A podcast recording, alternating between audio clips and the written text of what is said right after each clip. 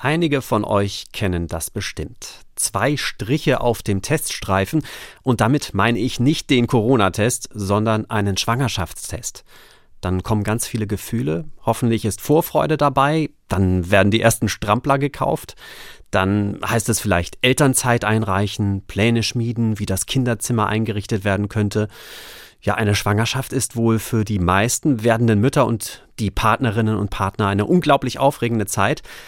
Doch oft enden Schwangerschaften eben auch nicht wie geplant mit der Geburt eines gesunden Babys, sondern nach der vierten, zehnten, fünfzehnten Woche oder später mit einer Fehlgeburt. Für die betroffenen Frauen in der Regel ein Riesenschock und das ist heute unser Thema. Familientreffen. Ein Podcast von NDR Info. Wie kommt es zu Fehlgeburten und was hilft den Betroffenen? Warum gibt es so ein großes Unwissen rund um das Thema und warum wird so wenig darüber gesprochen? Ich bin Ole Wackermann und dass wenig darüber gesprochen wird, das wollen wir heute auch ein bisschen ändern. Und wir können das, weil sich Astrid Wulff aus dem Familientreffenteam mit dem Thema beschäftigt hat. Hallo Astrid. Hallo Ole. Du hast mit einer Frau und einem Mann gesprochen. Beide kennen sich gut mit Fehlgeburten aus und kommen dabei aus total unterschiedlichen Richtungen. Genau, ich habe mich zum einen mit einem Mediziner unterhalten und mit einer Frau, die selber eine Fehlgeburt erlebt hat. Ähm, sie hat auch ein Buch mit Erfahrungsberichten veröffentlicht und das waren sehr, sehr spannende und auch sehr berührende Gespräche. Und ich dachte, ich wäre einigermaßen informiert, zumal ich selbst auch vor rund fünf Jahren eine Fehlgeburt hatte und war dann doch sehr erstaunt, wie viel ich noch dazulernen konnte. Apropos dazulernen, lass uns mal kurz definieren, worüber wir eigentlich ganz genau reden. Wann sprechen Fachleute von einer Fehlgeburt?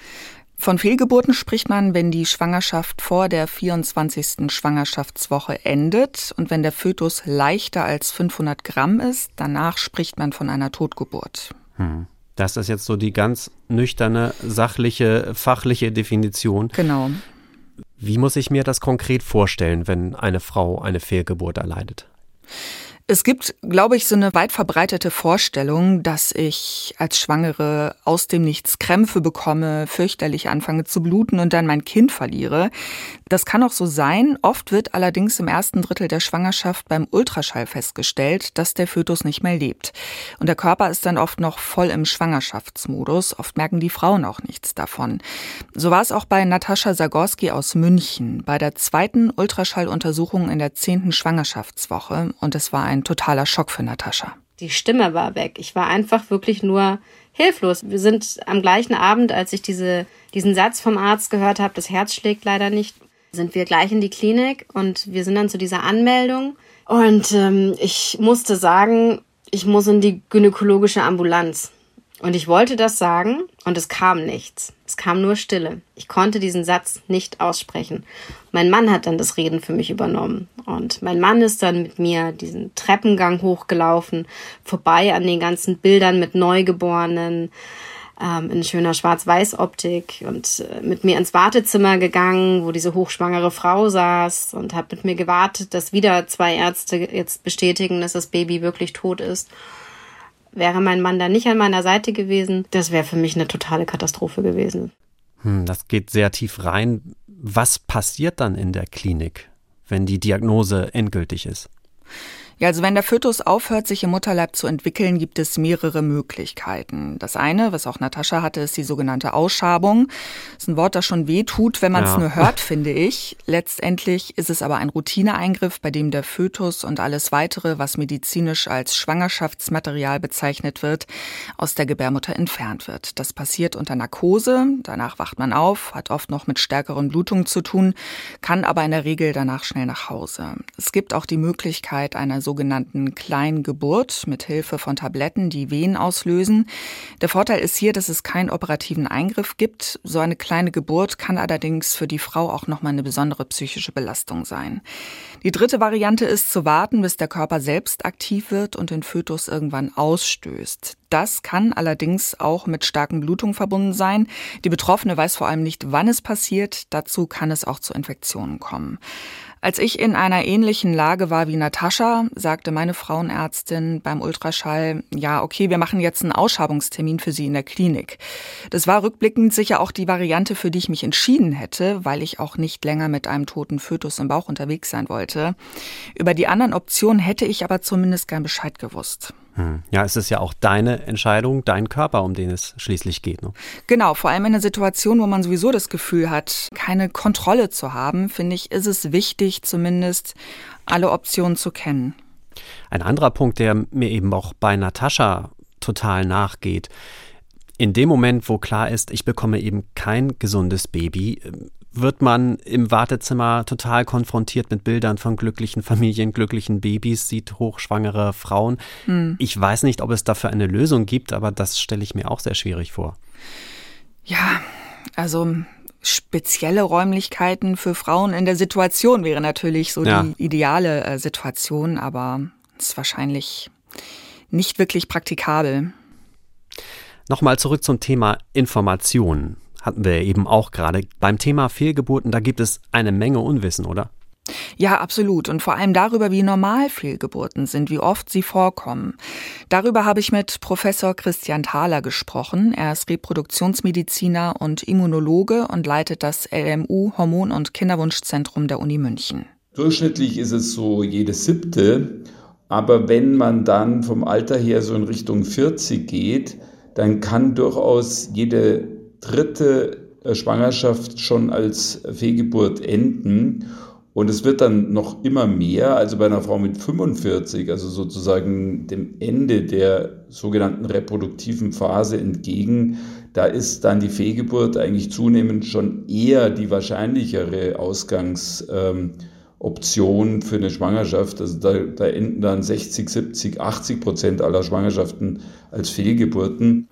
Oft passieren die Fehlgeburten auch so früh, dass die Frau das gar nicht mitbekommen hat, dass sie überhaupt schwanger ist, ähm, ja, und hat dann zum Beispiel einfach eine sehr starke Regelblutung. Was sind denn jetzt rein medizinisch betrachtet die Ursachen für Fehlgeburten? Ja, es müssen einfach sehr, sehr viele Dinge passen und sehr viele Rädchen richtig ineinander drehen, damit es überhaupt zu einer Schwangerschaft kommt und sich das Kind dann überhaupt in den ersten Wochen entwickeln kann. Ein sehr störungsanfälliger Moment ist der, in dem die weibliche Eizelle mit der richtigen Anzahl der Chromosomen ausgestattet wird, hat mir Professor Thaler erklärt. Und wenn eine Frau schwanger wird, aber schon bei der Chromosomenverteilung etwas schiefgelaufen ist, entwickelt sich der Fötus häufig innerhalb des ersten Schwangerschaftsdrittels nicht weiter. Und je älter die Mutter ist, desto höher ist die Wahrscheinlichkeit, dass es entweder gar nicht erst zu einer Schwangerschaft kommt oder dass sie, wie der Mediziner sagt, chromosomal nicht richtig angelegt ist. Hm, also wir haben ja versprochen, wir tun etwas gegen das Unwissen über dieses Thema. Mhm. Das tun wir definitiv. Aber um da auch noch mal eine Erkenntnis draus zu ziehen, jenseits des medizinischen, die Mutter, das muss man festhalten, kann definitiv nichts dafür. Genau, klar ist es wichtig, auch während der Schwangerschaft auf gewisse Dinge zu achten. Kein Alkohol zu trinken, nicht zu rauchen, gibt's noch mehr Dinge, die man nicht machen soll, wenn man schwanger ist. Und weil das auch viele Dinge sind, die dem Ungeborenen sehr schaden können. Die häufigste Ursache für Fehlgeburten ist allerdings eben die Fehlverteilung der Chromosomen, auf die die Mutter gar keinen Einfluss hat. Mhm. Und dass Fehlgeburten zum Kinderkriegen dazugehören, das hätte Natascha gerne gewusst, bevor sie schwanger wurde. Stattdessen traf sie die Fehlgeburt völlig unvorbereitet und zu ihrer Trauer über das verlorene Baby kam da eine große Scham und sie machte sich große Vorwürfe. Da sagt jetzt natürlich immer jeder, ja, aber das darf man doch nicht, das muss man doch nicht. Ja, ähm, muss man auch nicht und sollte man auch nicht. Aber die Gefühle kannst du gar nicht verhindern, die kommen von ganz alleine. In meinem Fall war das so, ich habe sehr, sehr viel gearbeitet in der Frühschwangerschaft. Da habe ich mir sofort den Vorwurf gemacht, du hattest zu viel Stress, du bist schuld.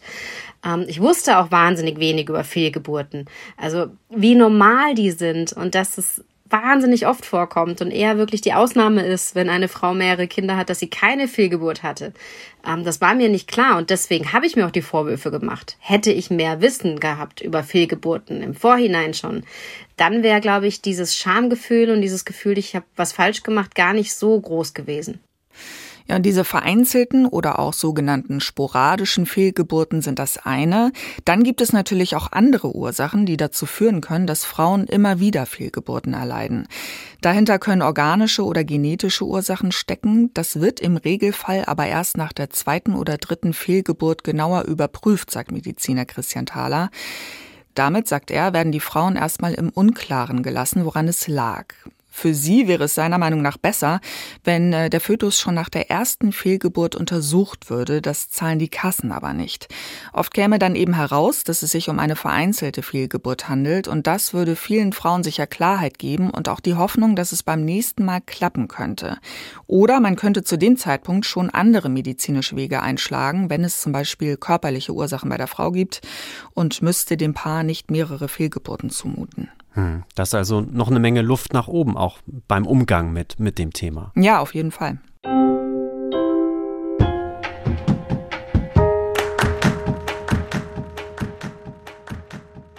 Astrid, du hast eben den Satz gesagt, Fehlgeburten gehören zum Kinderkriegen dazu. Wir mhm. kommen ja auch noch dazu, wie sich das Leben dann eben doch oft seinen Weg sucht. Ähm, aber was hilft denn betroffenen Frauen, die erstmal in der Situation sind? Mit Fehlgeburten umzugehen? Ja, das habe ich Natascha auch gefragt und sie hat erzählt, dass sie wahnsinnig viel gelesen hat, sich auch viel abgelenkt hat. Also sie wollte sich mit diesem Schmerz erstmal gar nicht so befassen, erstmal wieder zu Kräften kommen. Dann hat sie viel mit ihrem Mann gesprochen, das war ihr ganz wichtig und hat ihr sehr geholfen. Dann fing sie an, im Internet zu recherchieren und ähm, Erfahrungsberichte anderer Frauen zu suchen, die es geschafft haben, aus dem Tief nach einer Fehlgeburt wieder herauszukommen. Da habe ich wahnsinnig viel Mut rausziehen können. Ähm, dieses Gefühl, du bist nicht alleine. Und so konnte ich dann auch nach und nach drüber sprechen. Ich habe dann gewisse Kolleginnen eingeweiht, ähm, Bekannte, Freundinnen sowieso, aber auch mal im Kosmetikstudio. Und zack, was war die Antwort? Oh, ich hatte auch eine Fehlgeburt. Eine der, die ist jetzt in meinem Buch. Also es ist ähm, fast jede Frau, mit der ich gesprochen habe und über Fehlgeburten gesprochen habe, meinte entweder sie hatte selber eine oder ihre Schwester, ihre Freundin, ihre Mutter ich kann mich an fast keine Frau erinnern, die sagt, ich habe mit dem Thema noch nie, bin ich noch nie in Kontakt gekommen. Genau, und aus dieser Recherche ist dann auch das Buch entstanden, Jede dritte Frau. Das ist, wie sie sagt, im Grunde das Buch, das sie sich ähm, nach ihrer Fehlgeburt für sich gewünscht hätte. Jede dritte Frau, heißt das, jede dritte Frau erleidet eine Fehlgeburt? Ja, es gibt ja unterschiedliche Zahlen und Statistiken. Es gibt auch eine hohe Dunkelziffer. Wir hatten ja vorhin schon gehört, dass im Schnitt jede siebte Schwangerschaft mit einer Fehlgeburt endet. Je älter die Frau, desto wahrscheinlicher. Mit dem Titel Jede dritte Frau bezieht sich Natascha auf Gespräche mit Medizinerinnen und Medizinern, die sie geführt hat. Die schätzen, dass 40 bis 60 Prozent aller Frauen in ihrem Leben mindestens eine Fehlgeburt erleben. Hm. Da wird oft nicht drüber gesprochen. Mhm. Wie reagiere ich denn gut, wenn ich mitbekomme, dass eine Frau, die ich kenne, betroffen ist?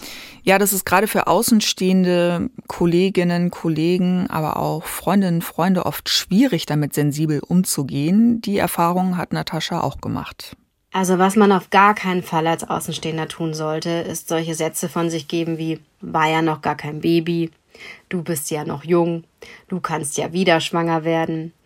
Ähm, das, das kommt A von oben herab und das ist wie ein Schlag ins Gesicht jeder Frau, die gerade ihr Baby verloren hat. Also ich glaube, was, was wirklich hilft, ist vielleicht einfach nur eine SMS schreiben und auch schreiben, hey, du musst mir nicht antworten, aber wenn du mich brauchst, egal was, ich bin da.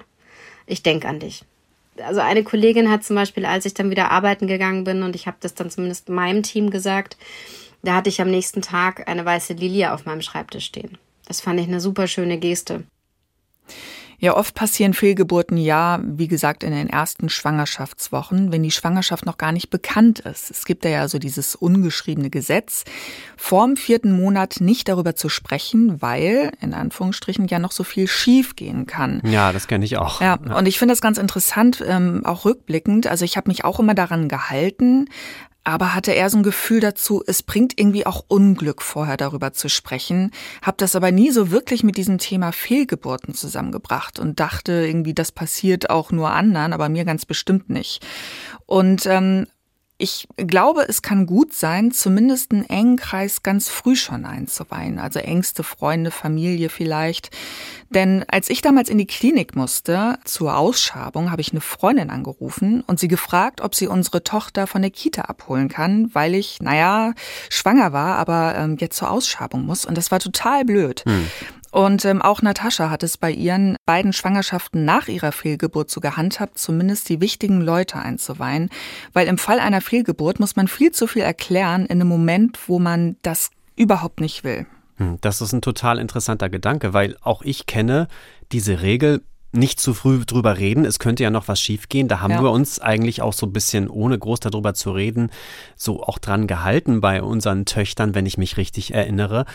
Aber das ist ja auch ein total guter Gedanke, zumindest ein paar Leuten Bescheid zu sagen, eben für den Fall, dass man da steht und äh, dann tatsächlich das erklären muss. Ne? Genau, oder dass es einem einfach wahnsinnig schlecht geht. Ja. So, das ist natürlich leichter, wenn die anderen schon wissen, dass man schwanger war, als wenn man, wie gesagt, erklären muss, übrigens, ich war schwanger und ich bin es jetzt nicht mehr.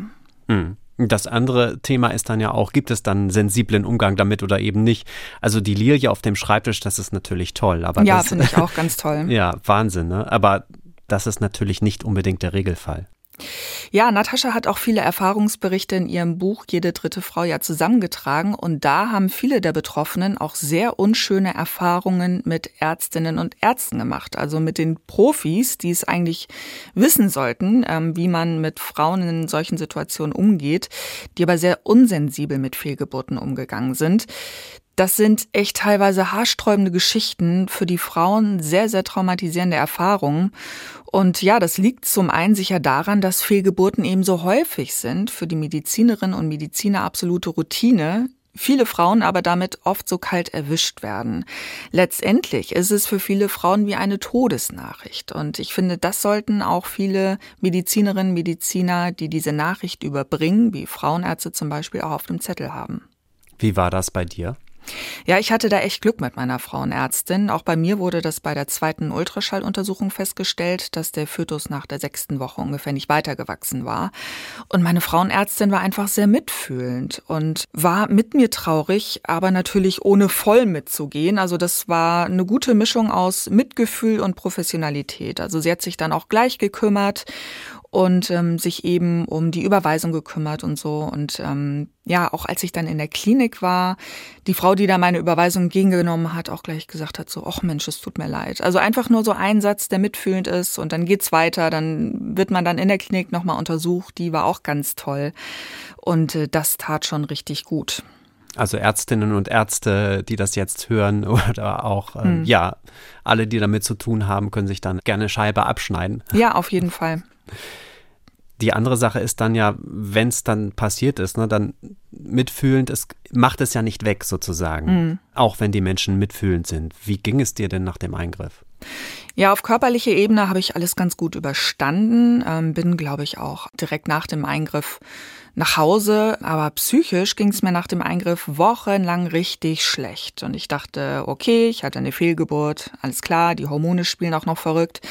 Ähm, aber ich kam aus diesem Tief nicht raus, bis ich irgendwann gecheckt habe, dass mit dieser Fehlgeburt auch eine Zukunftsperspektive weggerutscht war, die zu dieser Zeit meine Ehe auch sehr zusammengehalten hat. Ah, okay. Ja, Wie ist hatten, dir das klar geworden?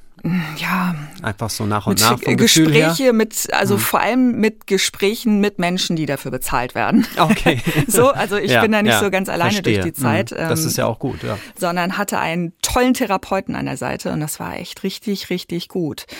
Und ähm, ja, wir hatten damals ja schon unsere vierjährige Tochter und hatten als Paar vorher heftige Krisen und haben uns aber vorher wirklich wieder super zusammengerauft und gesagt, wir packen das und hatten uns daraufhin entschieden, zu versuchen, noch ein zweites Kind zu bekommen. Und nicht um irgendwas zu kitten, das ist ja oft so die klischeehafte Vorstellung, vielleicht gibt es das auch, dass Paare versuchen, etwas gut zu machen mit einem zweiten Kind, sondern wir waren total glücklich und zuversichtlich mit diesem Neustart und ähm, ja, waren eben sicher, dass das richtig gut wird.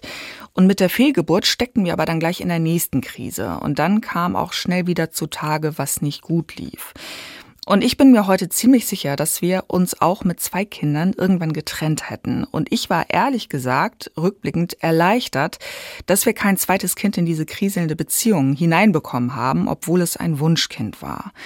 Und das ist auch etwas, was Natascha bei ihren Recherchen mitbekommen hat, dass eine Fehlgeburt oft auch eine massive Belastung für die Beziehung ist. Grob gesagt, 50 Prozent der Frauen, mit denen ich gesprochen habe, konnten mit ihrem Partner sehr gut über die Trauer sprechen. Die haben das auch wieder dann besser verarbeitet im Nachhinein, ist mein laienhafter Eindruck.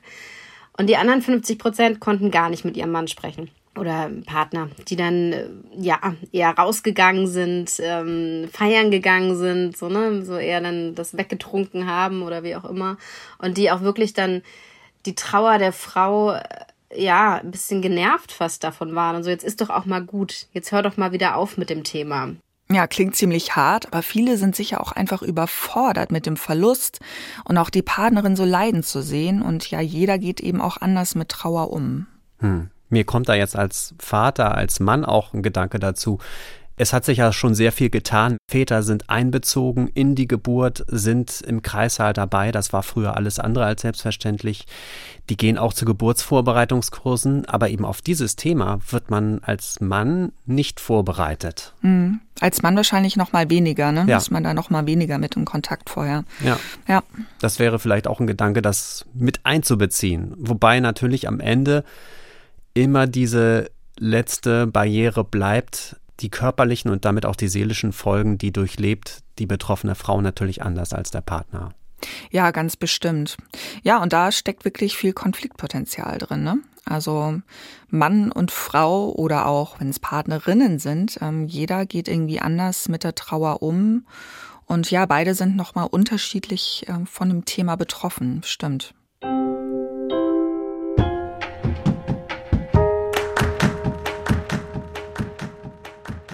Dieses Thema, über das wir gerade sprechen, Fehlgeburten, das hat eine persönliche Dimension, das hat natürlich auch irgendwie eine medizinisch-ärztliche Dimension, aber auch eine politische. Und um die hat sich Natascha, über die wir schon gesprochen haben, die wir schon gehört haben, auch Gedanken gemacht und die hat auch versucht, auf politischer Ebene was zu bewegen. Genau, Natascha hat eine Petition gestartet für gestaffelten Mutterschutz nach Fehlgeburten aus ihrer eigenen leidvollen Erfahrung heraus. Das ist ein Thema, das hat man, glaube ich, überhaupt nicht auf dem Schirm, dass eine Frau, wenn sie vor der 24. Woche ihr Baby verliert oder es weniger als 500 Gramm wiegt, theoretisch am nächsten Tag wieder arbeiten gehen muss. Natürlich gibt es die Möglichkeit, ähm, dass der Arzt dich krank schreibt. Das sollte man auch meinen, dass die Ärzte das automatisch tun. Das ist aber leider wirklich oft nicht der Fall.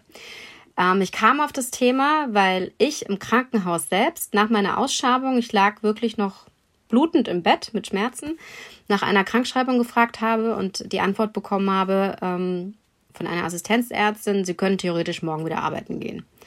Das hat mich erstmal umgehauen. Ich habe dann meinen Mann, weil ich war gar nicht seelisch dazu in der Lage, mich jetzt um eine Krankschreibung irgendwie zu kümmern. Wo kriegst du die her? Weil mein Gynäkologe ähm, war auch jetzt nicht so der einfachste, wenn es um Krankschreibungen geht.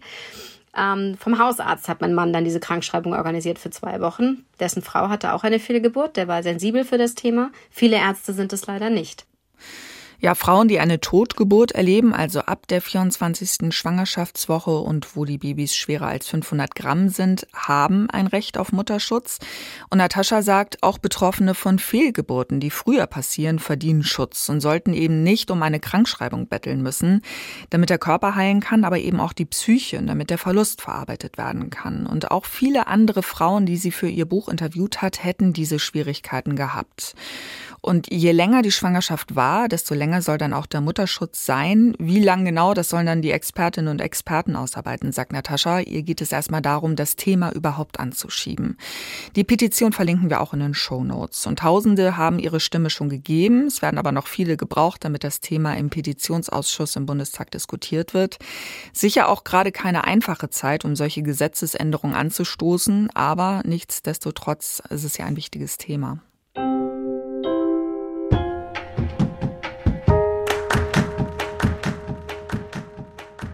So, jetzt kommen wir zu dem Teil, wo sich das Leben irgendwie auch wieder seinen Weg sucht. Ich habe mhm. es schon mal angekündigt.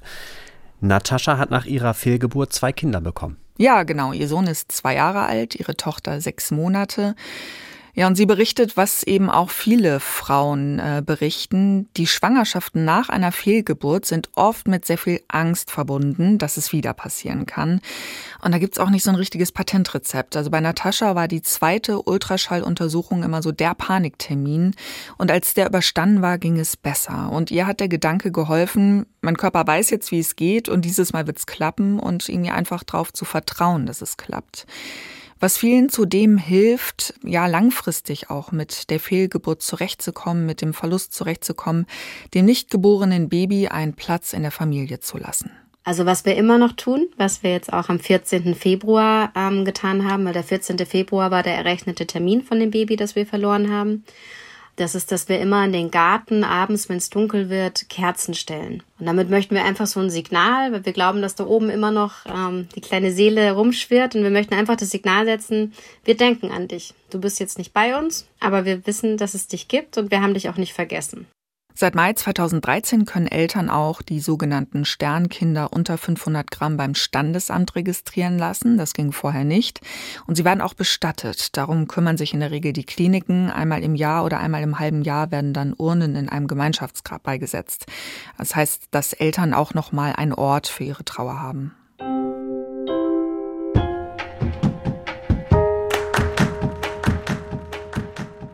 Astrid, jetzt haben wir ja darüber gesprochen, dass das Thema Fehlgeburten nach wie vor oft so beiseite geschoben mhm. wird.